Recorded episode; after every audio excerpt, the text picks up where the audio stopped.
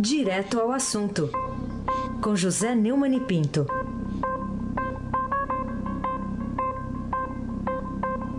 Neumann, bom dia. Bom dia, campeão Raíssen Abac. O, quando? Craque. Quando? Sabe que é por causa do Neumann que ontem o Palmeiras não ganhou, né? É, ele tá gorando, ele tá gorando. O Palmeiras quase não ganhou ontem, meteu quatro, quase não ganhou. Não, Isso, não, tá não levou, não levou o campeonato. Levou o campeonato é, por uma rodada, mas o campeonato tá garantido Tá faz tempo. garantido, né? É só você torcer pro Va é só você torcer pro Vasco agora no fim de semana. Ah, vou torcer feito um Eu desesperado. não vai imaginando você nada. torcendo pro Vasco aqui. Hum, Vai tomar cinco. Bom dia, Carolina Ercolim, tintim por tintim. buenos dias. Buenos. Bom dia, Almirante Nelson. Percebi que o, o pedalinho tá mais animado hoje. Bom dia, Diego Henrique de Carvalho. Bom dia, Moacir Biasi. Bom dia, Clã Bonfim, Manuel Alice Isadora. Bom dia, melhor ouvinte do rádio, ouvinte da Eldorado 107,3 FM, Aysen Abac. Só registrando, Campeão e craque. só registrando que o Vasco treina no CT do Almirante, é o, é o campo de treinamento do, do Vasco, né? Muito, muito apropriado esse, esse nome. Pertence à herança, É. é, pertence à herança eh, latifundiária do Almirante Nelson. Isso, é com certeza é. Ô Neumann, vamos começar aqui com a manchete do Estadão de hoje. Evangélicos reagem à escolha de Mozar Neves para educação. O que, que você tem a dizer sobre a crise provocada por esta nomeação anunciada ontem com exclu- com exclusividade pela repórter Renata Cafardo no blog dela aqui no Estadão? É, o, o Jair Bolsonaro foi conversado Mozart Neves Ramos, diretor do Instituto Ayrton Senna, fundador do, como é que chama lá, o Educação para To- Todos. todos pela educação, né? Todos para educação. Não, educação para todos, se eu não me engano. É, mas a indicação gerou polêmica e vai ser, pode até ser revista. Ele tinha marcado hoje já um encontro para convidar o, o, o Mozart por causa da reação. Ele ficou irritado com o vazamento da escolha antes da divulgação oficial. Além disso, os grupos que ele considera cruciais para a eleição, como a bancada evangélica, se posicionaram contra a indicação do educador, visto como um entrave para demandas conservadoras na pasta. Em primeiro lugar, o Bolsonaro tem que se acostumar com vazamentos. É, As coisas de governo são participadas por muitas pessoas e, e os repórteres ficam sabendo e publicam. Em segundo lugar, a nomeação do Mozart seria um passo é, importantíssimo para ele confirmar a coragem, a ousadia, o tirocínio de realmente desmanchar é, o presidencialismo de coalizão que vinha vigente no Brasil desde Fernando Henrique, Lula, Dilma e Temer. Era um passo importantíssimo.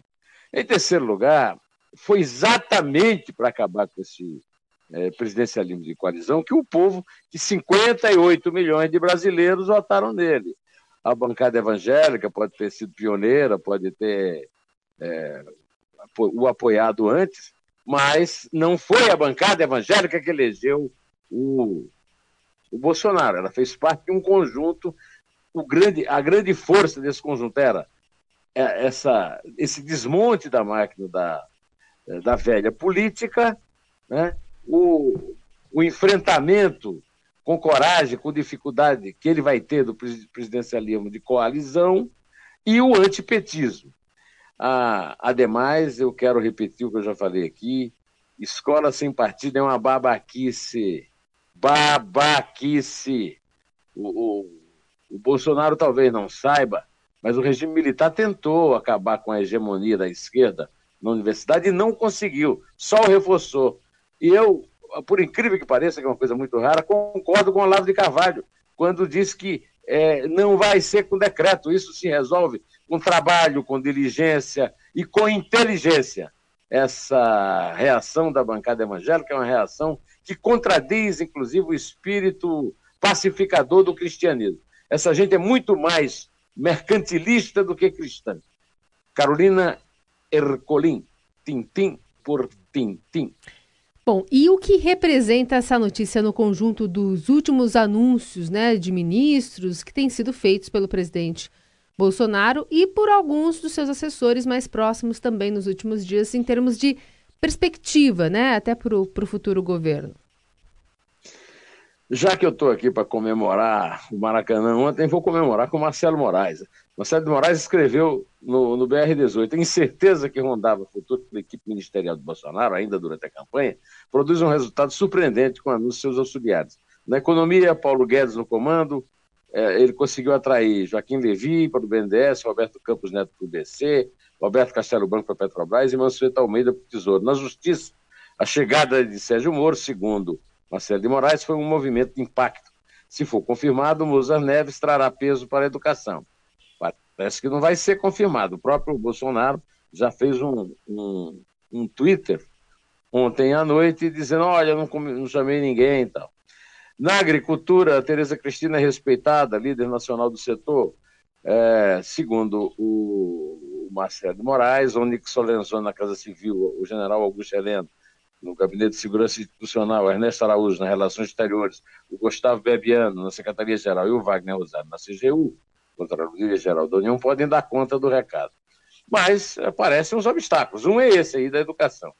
Outro é que o Globo, nesta quinta-feira, está publicando que uma empresa de táxi aéreo apresentou ao Ministério Público Federal notas fiscais e recibos mostrando que o futuro ministro da Saúde, o Luiz Henrique Mandetta, teve voos particulares pagos por uma empresa de informática investigada. Em 2009, Mandetta fez uma licitação de 9 milhões e 900 mil reais para implementar um sistema de informática. O então secretário de Saúde teria atuado, de acordo com investigadores, para garantir que a empresa Telemídia ganhasse o contrato, mesmo não tendo sido a primeira colocada na concorrência. O, o Globo publica que, meses depois de ter sido supostamente beneficiado por Mandetta no contrato milionário, a Telemídia pagou 21 mil reais por uma série de voos da Amapio, táxi aéreo, realizados entre junho e julho de 2010 pelo Jair secretário e então pré-candidato e deputado federal. Isso se isso não for uma denúncia robusta, aliás, virou moda, agora todo mundo diz, isso é robusto, o tempo é robusto, o futebol do time foi robusto. História é essa, rapaz. Robusto é um cara gordo, assim que nem eu. É, além do mais, eu acabo de ler que eu, eu ouvi uma gravação em que Jair Bolsonaro revela ao antagonista que estuda nomear o filho, Carlos, para o ministério, para ser o ministro-chefe da Secretaria de Comunicação da Previdência que vai ser responsável por administrar a verba publicitária oficial e atuar como porta-voz do governo. É, e segundo Bolsonaro, a pasta seria mais um ministério. Né? Nepotismo. Nepotismo não combina com o combate à corrupção. Nepotismo. Nepotismo não combina com essa moral toda, com olha aqui, estou é, acima do bem e do mal. Não combina, Raíssa Abac, o craque. Neumann, é, o vice-procurador eleitoral Humberto Jacques despachou ao Tribunal Superior Eleitoral a rejeição do recurso do candidato do PT à presidência, o Fernando Haddad, que pedia abertura de investigação da campanha vencedora do Jair Bolsonaro, sob a alegação de abuso de poder econômico na campanha. O que, que você diz dessa posição aí do vice-procurador? É, o vice-procurador está é, despachando sobre o óbvio. Né? O empresário Luciano Ang, proprietário da rede Avalon, é, e, e, e, da, empresa, da empresa de ar-condicionado Comeco de Santa Catarina estão sendo acusados pelos advogados do PT é, de é, ter usado é, pressão econômica para apoiar o, o Bolsonaro nas suas empresas. Né? É, e o, o Jacques está dizendo o seguinte: não tem o menor sentido, e é verdade, né? Ele fez uma alegação lá jurídica, mas eu não vou ler, não. É, em outro processo, o vice-procurador pediu à Corte Eleitoral para analisar eventuais irregularidades na fixação de outdoors pró-Bolsonaro em 25 estados do país. É, o PT alegou que Hang constrangeu os funcionários a votarem em Bolsonaro. É, Vem cá, e a militância do PT é toda assim muito, muito é, voluntariosa, não é verdade? Carolina Ercolim, tintim por tintim. Ô, Neumani, que revelações relevantes feitas pela Folha ontem, né, na edição de ontem, com a revelação de alguns telegramas antes mantidos sob sigilo na Embaixada do Brasil lá em Havana, dando conta de que o programa Mais Médicos foi, na verdade, proposto por Cuba e depois aceito por Dilma um ano antes de ela apresentá-la, né, apresentá-lo no Brasil como uma resposta às manifestações de rua de 2013. O que, que você achou dessa, dessa revelação e também dessa manobra, né? Porque acabou não passando pelo Congresso essa decisão também. Pois é. é ontem nós tivemos é, um ataque de hacker sobre os mais médicos, a inscrição de 3 mil médicos brasileiros Agora, o que é mais grave em tudo isso era, até ontem, né, a, a notícia de que Cuba estava chamando os médicos de volta, de certa forma, confirmando as suspeitas não provadas de que não eram médicos, mas eram espiões de Cuba. Eu não vejo por que Cuba ia ter espião no Brasil, e os médicos funcionaram como médicos, mesmo não tendo feito a revalidação, o que é um dos absurdos do mais médico. Agora, o absurdo do absurdo, do absurdo do absurdo, é que Brasil e Cuba fizeram um acordo para que o programa Mais Médico fosse criado sem precisar passar por aprovação no Congresso. Essa foi a principal descoberta dessa, dessa reportagem de página inteira da Folha de São Paulo ontem, é, a partir da, da queda de sigilo de cinco anos em que os telegramas guardados na Embaixada Brasileira em Havana foram mantidos. É, os registros também revelaram que o Mais Médico foi criado depois de uma proposta de Cuba e que já era negociado um ano antes da ex-presidente Dilma apresentá-lo como resposta a manifestações de rua em 2013, que, entre outras coisas, pedia mais investimento e melhoria na área de saúde pública. Né? Esses documentos publicados mostram que o diagnóstico do problema e a proposta da solução foram feitas por Cuba, depois de uma delegação da comercializadora de serviços médicos cubanos vir ao Brasil em março de 2012 para visitar Amapá, Bahia, Paraíba e Distrito Federal. Segundo a matéria da Folha, em 20 de abril, o vice-presidente da entidade, Tomás Reynoso, é, ofereceu à Embaixada Brasileira o envio de médicos, enfermeiras e assessoria para a construção de hospitais para a elaboração do sistema de saúde. Isso é um esquema de exportação. Além do mais, uh, isso é absurdo. Eu quero saber por que Dilma Rousseff ainda está solta. Né? Aliás, solta pelo mundo, recebendo dinheiro é, público, meu e seu, para levar uma cambada de assessor para as suas palestras falando mal do Brasil. O que, o, o que há de falar mal do Brasil são coisas como essas que estão sendo reveladas na matéria da Folha. É, eu gostaria é, que realmente o ministro da saúde, se fosse o Mandetta, se não for, se o, Bolsonaro achar que a, a, a denúncia é magra ou, ou gorda, é, realmente conte com a ajuda do Sérgio Moro, ministro, futuro ministro da Justiça, para é, é, devassar, investigar toda essa coisa ridícula que começa com pagamento para Cuba de serviço médico prestado por médico cubano, sem que a família possa acompanhar o mesmo médico. Isso tudo, tudo, tudo junto é um pacote de vergonhas. Aí se abaque, o craque. O Neumann, vamos falar agora sobre segurança pública no Rio. O... Foi numa entrevista para a Globo News que o general Richard Nunes, que é o, o general que é o secretário de segurança lá do Rio, ele disse que Bom, diz que o, vai mostrar para o Brasil e para o mundo quais foram os mandantes e executantes da vereadora Marielle Franco do motorista dela, o Anderson Gomes. Isso foi em março desse ano. Você acha mesmo que isso é possível? Você acredita no que ele falou? Bom, só pagando para ver. Eu sou como São Tomé nesse caso aí, né? O, o, as investigações, ele disse, tem 14 volumes e alguns culpados já foram encontrados, mas nós não sabemos de nada. A preocupação continua sendo reunir provas, porque nós estamos numa democracia, talvez o general não saiba, mas as pessoas, para serem acusadas, têm que ter prova, né? Agora, é, eles têm muita certeza de muitas coisas, mas nós ficamos, a família da Marielle, do Anderson e nós todos, ficamos aqui a, a, a contemplar o panorama da ponte que cedeu, né? É, vamos esperar para ver. Eu estou ali naquela rodada de pouco em que eu pago para ver Carolina Ercolim, tintim por tintim. Neumani, queria ainda uma opinião sua sobre a Procuradora-Geral da República, Raquel Dodge, que disse ontem que o decreto de indulto natalino e comutação de penas a condenados assinado pelo presidente Michel Temer em dezembro do ano passado ampliou desproporcionalmente os benefícios e criou um cenário de impunidade no país sem uma justificativa minimamente razoável. Né? Lembrando que o plenário do Supremo começou a discutir nessa tarde né, tarde de ontem, a ação formulada por Raquel Dodge que questiona, questiona a extensão daquele indulto natalino concedido por Temer, foi bastante polêmico. O julgamento que foi suspenso vai ser retomado é, é, na semana que vem, mas queria ainda uma, uma opinião sua sobre esse julgamento. É, o, o realmente a Raquel Dodge tem toda a razão. É, eu quero lembrar que ela foi nomeada pelo Temer a pedido do Gilmar Mendes. E ela tem toda a razão quando diz isso. E essa, é, eu, eu, concordo, assino embaixo, e digo mais: foi essa, é, foi decisões como essa que levaram o tema ao, ao patamar inalcançável de impopularidade dele. É, o Temer montou uma boa equipe econômica, fez um bom trabalho aí nas pelas reformas, mas ele, ele olha, é, realmente deixou muito a desejar nesse ponto da corrupção e da moralidade. E a Raquel Dodge está pondo o dedo na ferida. Aí se abaque, o craque.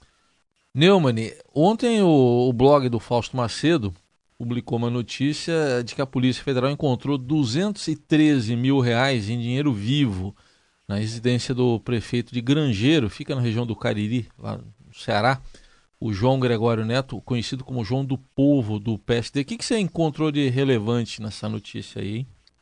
É, Grangeiro é uma cidade muito pequena, eu não conheço, é muito perto lá de Iraúna, onde eu nasci. É, mas isso aí revela a realidade da roubalheira nas pequenas prefeituras do Nordeste, é, lá do semiárido do Brasil. A região do Cariri é uma região mais é, verde, tal, não é propriamente, é, apesar de ficar no meio do semiárido, não fica no sertão, né? Essas cédulas estavam estocadas em caixa de sapato, né? Segundo os investigadores da operação é, bricolagem. Em Grangeiro tem cerca de 4.500 habitantes, segundo o blog do Fausto, e está a 450 quilômetros da capital Fortaleza e muito longe daqui. De qualquer maneira, é um retrato do chamado grotão do Brasil. A corrupção chegou às cidades com esse número de 4.500 habitantes e esperamos é, em Deus que o, o, Bolsonaro e o Moro é, comecem a combater esse tipo de praga, essa doença, essa epidemia Carolina Ercolim, tintim por tintim. Neumani, fale mais sobre o entrevistado da semana lá no, na série Neumani Entrevista do seu blog. É, o Evandro é um ficcionista chamado Evandro Afonso Ferreira. Evandro Afonso Ferreira é um papa prêmio. Ele, ele, todo livro que ele lança, ele ganha prêmio. Os livros dele são é, de muita criatividade, né? O Mendigo que sabia de qual máximas de Erasmo de Roterdã, e outros títulos assim. Né? Ele ficou conhecido quando ele lançou um livro chamado Grogotó. É um livro de mini contos e que foi, digamos, apadrinhado pelo um amigo comum nosso, o, o, o Zé Paulo Paes, que é um grande poeta, foi né, um grande poeta, um grande crítico literário, um dos maiores do Brasil, e, e também um grande editor de livros. Né? Então, é, é, eu fiz uma entrevista tentando explorar o estilo minimalista é, ao mesmo tempo estoico e trêfego, né, do Evandro é, Afonso Ferreira, que frequentou comigo nos, há alguns anos os sábados na Livraria Cultura, né, que aliás está sob é, é, pedido de, de, de, Como é que chama? De, Recuperação, recuperação. De recuperação judicial. judicial é. o, o, o entende disso. Não da recuperação, é que ele trabalhou lá no cartório. Por exemplo, quando eu perguntei para ele sobre o que, é que ela achava da eh, atuação da esquerda Rouanet na cultura, ele disse: Rouanet? Em que esquina, rua, em que time joga esse senhor? Não conheço. Minha empreitada é escrever. Escrevo, possivelmente, para driblar a inquietude, para, quem sabe, não deixar a esperança se desvanecer de vez. Hipóteses. Sei que juntos, palavra e eu, frustramos o inacessível, o acaso. Decodificamos o insondável, desbastamos limites linguísticos. Sei que ela, a palavra, é meu tapete mágico, sobre o qual atravesso o abismo do indizível. Essa frase dele, inclusive, eu usei como título né, na, na, né, na entrevista que está no meu blog, como toda semana. Na quinta-feira eu, eu, eu ponho entrevista de perguntas e respostas. Né? É, só para a gente, antes de se dividir, é, é saudar o, a criatividade do, do Evandro, ele também é autor de Minha Mãe Minha mãe se matou sem dizer adeus. Né? Não tive nenhum prazer em conhecê-los. E nunca houve tanto fim como agora. O, o, eu conheci o Evandro quando ele tinha os sebos, primeiro Sagarana, depois Avalovara, e frequentei muito com Mari Chamis, Zé Rodrigues, Aquiles do MPB4, Humberto Mariota e outros intelectuais, a Livraria Boa Vista, da qual era gerente lá na, na Avenida Brigadeiro Faria Lima. Bom, convido você, né, que é uma moça de bom gosto literário, Carolina, e você, Raíssa Abac, que quando você estiver. Os livros do, do, do Evandro são pequenininhos, são fininhos. Antes de, de acessá-los, você pode ler a entrevista lá no meu blog, que eu acho que vocês vão se divertir. Tá? E você, meu caro ouvinte da, da Rádio Eldorado, é, também. Né? Convido também você para me acompanhar no meu, no meu canal, além do blog do Estadão, no meu canal do YouTube, José Neumann de Pinto. Olha, eu estava, a última vez que eu olhei lá, estava com quase 120 mil pessoas inscritas. Seja mais um deles, meus queridos. Vamos nessa. Vamos lá. É três. É dois. É um. Em